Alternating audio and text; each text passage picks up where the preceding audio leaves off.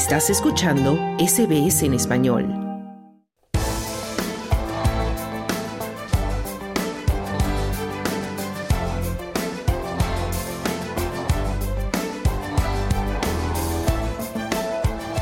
Las inundaciones extremas han dejado a mucha gente sin hogar y han provocado víctimas en toda Australia. Aparte de estar sufriendo las consecuencias del cambio climático, esto podría ser el resultado de la falta de adaptación de la planificación de inundaciones a los cambios ambientales. Esther Lozano, cuéntanos. Hola, Noelia. Pues sí, las recurrentes inundaciones fluviales han dejado un rastro de devastación a su paso. Siete personas murieron por el clima extremo en Queensland cerca de la Navidad y también se dañaron numerosas casas y carreteras. Y Victoria y partes de Nueva Gales del Sur también se han visto afectadas por fuertes tormentas. En concreto, los residentes que viven en la ciudad de Rochester, en el norte de Victoria, alcanzaron la altura máxima del agua un día después de que los habitantes de otro lugar de Seymour fueran evacuados. Algunas de estas personas dicen que nunca habían visto un clima como el que acaban de soportar.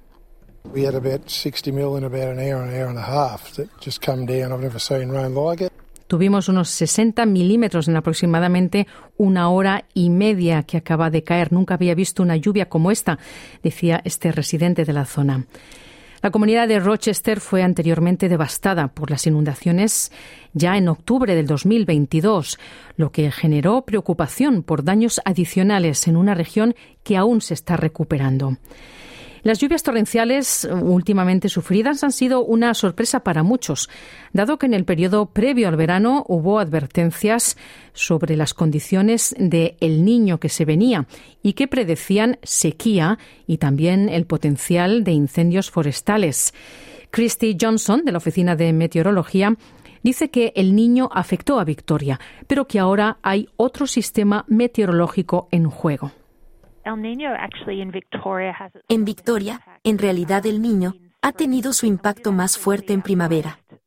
Y, de hecho, tuvimos nuestro septiembre más seco jamás registrado.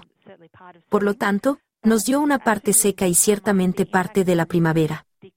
Pero a medida que nos acercamos al verano, el impacto del niño disminuye y descubrimos que otros factores climáticos tienen un mayor impacto. Así que, en este momento, el clima que estamos viendo está siendo impulsado principalmente por lo que se llama el modo anular del sur. Y eso en realidad nos está dando vientos del este que recorren Victoria. La meteoróloga dice que no es probable que el clima sea tan severo durante el resto del verano. Me sorprendería que tuviéramos algo tan extremo como lo que vimos en las últimas 48 horas. Quiero decir que eso fue muy inusual, muchos lugares registraron los niveles más altos de los últimos 100 años.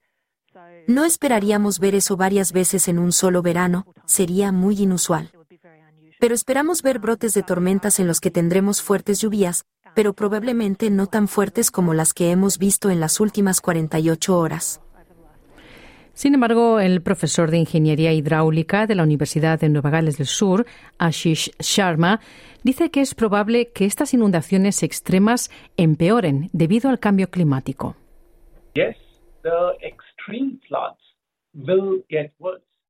Sí, las inundaciones extremas empeorarán, pero al mismo tiempo los suelos se volverán más secos. Por lo tanto, los eventos de inundación moderada ligeramente leve, que son responsables de llenar nuestras presas, en realidad serán menos comunes. Así que es como un doble golpe, estamos teniendo las consecuencias para la seguridad de las personas, porque las inundaciones extremas son cada vez más grandes, y estamos teniendo las implicaciones de seguridad hídrica, porque el flujo real de entrada a los embalses está disminuyendo. Era el profesor de Ingeniería Hidráulica de la Universidad de Nueva Gales del Sur, Ashish Sharma. Y el clima cambiante ha llevado a un aumento de los llamados para una mejor preparación para los desastres. William Prentice es el director de Queensland de Floodplain Management Australia. La planificación por inundaciones es la mejor defensa, ya que para empezar, no ponemos a la gente en peligro. Ya que hemos construido en partes de la llanura aluvial y establecido poblaciones dentro de áreas que podrían estar en el medio de zonas inundables, ahí tenemos que considerar otras medidas, como mitigación estructural, diques, presas. O tenemos que considerar medidas de respuesta, gestión de desastres, servicios de emergencia, ese tipo de cosas.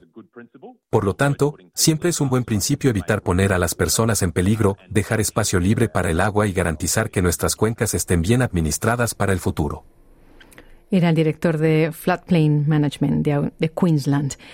Y para la doctora Erin O'Donnell, ella es experta en Derecho del Agua de la Universidad de Melbourne, este tipo de preparación cuidadosa en realidad no ha estado ocurriendo en la medida en que se debería. Es una muestra absoluta de un fracaso en la regulación del agua, porque lo que estamos viendo es una falta de conexión entre la planificación del uso de la tierra, que ha permitido a la gente construir en llanuras aluviales, y la regulación del agua, que son las leyes y estatutos por los que realmente controlamos y gestionamos la forma en que se usa el agua. Así que no estamos conectando los puntos en estas cosas. Seguimos permitiendo que la gente construya en lugares inseguros, y no le estamos diciendo lo suficiente a la gente sobre sus riesgos de inundación. Era la experta en Derecho del Agua, la doctora Erin O'Donnell. Y la preocupación es que la proximidad de las llanuras aluviales está haciendo que algunas casas no sean asegurables y están costando a los gobiernos estatales y federales miles de millones de dólares en apoyo por desastres.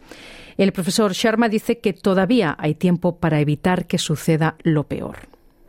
Um, Creo que definitivamente tenemos el tiempo y la capacidad para hacer cambios. Los cambios son definitivamente posibles. Parte de los cambios son solo cambios de infraestructura, ya sabes, cambiar nuestros principios de diseño para inundaciones, cambiar los desagües de aguas pluviales, las capacidades, cambiar todo tipo de infraestructura similar. Y lo segundo es que donde los cambios no sean posibles, pongamos en marcha nuevas infraestructuras, como pensar en infraestructuras verdes, pensar en formas de reducir los picos de inundación. Era el profesor Sharma. Y el Gabinete Nacional ha prometido garantizar que el, desarrollo ya no tenga lugar en llanuras aluviales, que ya no se construyan esas zonas. El primer ministro Anthony Albanese ha anunciado un paquete de apoyo de 50 millones de dólares para las personas afectadas por las recientes condiciones climáticas extremas en Queensland y también ha viajado a Victoria para comprender mejor la situación. Albanese dice que la intensidad de los fenómenos meteorológicos son consecuencia del cambio climático. Todo esto es un recordatorio de que la ciencia nos dijo que el cambio climático significaría que habría más eventos climáticos extremos, y serían más intensos. Y desafortunadamente, estamos viendo que eso es lo que está pasando con la cantidad de eventos con los que tenemos que lidiar en toda Australia. Albanese también ha dicho que su gobierno ya está enfrentando el desafío del cambio climático. Uh, Se necesita una respuesta global. Eso es algo, un ámbito en el que la gente de este debate tiene razón. Pero Australia no tendrá credibilidad a menos que se vea que también estamos arrimando el hombro. Mi gobierno también lo está haciendo, con el cambio a una economía de energía limpia. Era el primer ministro Anthony Albanese. Y la doctora O'Donnell, por su parte, dice que el rediseño de nuestro enfoque de la ingeniería urbana debe tomarse en serio. A nivel nacional, hemos empezado a ver que se está asumiendo un compromiso. Pero no estamos viendo que eso se implemente de forma suficiente o con la suficiente rapidez. La relación con los ríos es algo que mucha gente valora, y eso nos acerca mucho a los ríos. Cambiar significativamente eso tendría un impacto en los precios de las propiedades. Sería un trastorno significativo para muchas personas sacar a la gente de las llanuras aluviales. Así que es un tema muy politizado y eso lo hace muy difícil para los gobiernos. La doctora O'Donnell dice también que Australia debería considerar la posibilidad de basarse en el conocimiento indígena ancestral y de escuchar a esas comunidades. Los primeros australianos han estado viviendo con ríos dinámicos a medida que se inundan, se expanden y se contraen durante milenios. Por lo tanto, Hay mucho que los colonos australianos podrían aprender de los propietarios tradicionales sobre la forma de construir una relación segura y respetuosa con los ríos. Era la doctora O'Connell. Y mientras tanto, se está advirtiendo a los habitantes de Queensland que se preparen para un clima más violento, incluyendo fuertes lluvias y un posible ciclón. Según el vicepremier Cameron Dick, se va a formar una depresión tropical en el Golfo de Carpentaria este viernes y hay entre un 10 y un 15% de posibilidades de que se convierta en un ciclón tropical durante el fin de semana. Y el meteorólogo, el meteorólogo principal, Harry Clark, dijo a Channel 9 que podrían ser posibles inundaciones repentinas en el extremo norte de Queensland. Podríamos ver precipitaciones totales del orden de 50 a 150 milímetros en partes de la costa tropical norte durante las próximas 24 a 48 horas. Vemos el riesgo de inundaciones repentinas, por lo que los ríos y arroyos más pequeños que se encuentran en el extremo norte de Queensland, dadas las recientes condiciones de humedad, podrían aumentar bastante rápidamente con cualquier lluvia intensa. Era el meteorólogo principal Harry Clark. Así que, Noelia, aquí estaremos pendientes de cómo evoluciona toda esta lamentable situación. Desde luego que sí, gracias, Esther. Pues esta historia es de Adriana Winstock para SBS News, producida por Esther Lozano para SBS en español. ¿Quieres escuchar más historias como esta? Descárgatelas en Apple Podcasts, Google Podcasts, Spotify o en tu plataforma de podcast favorita.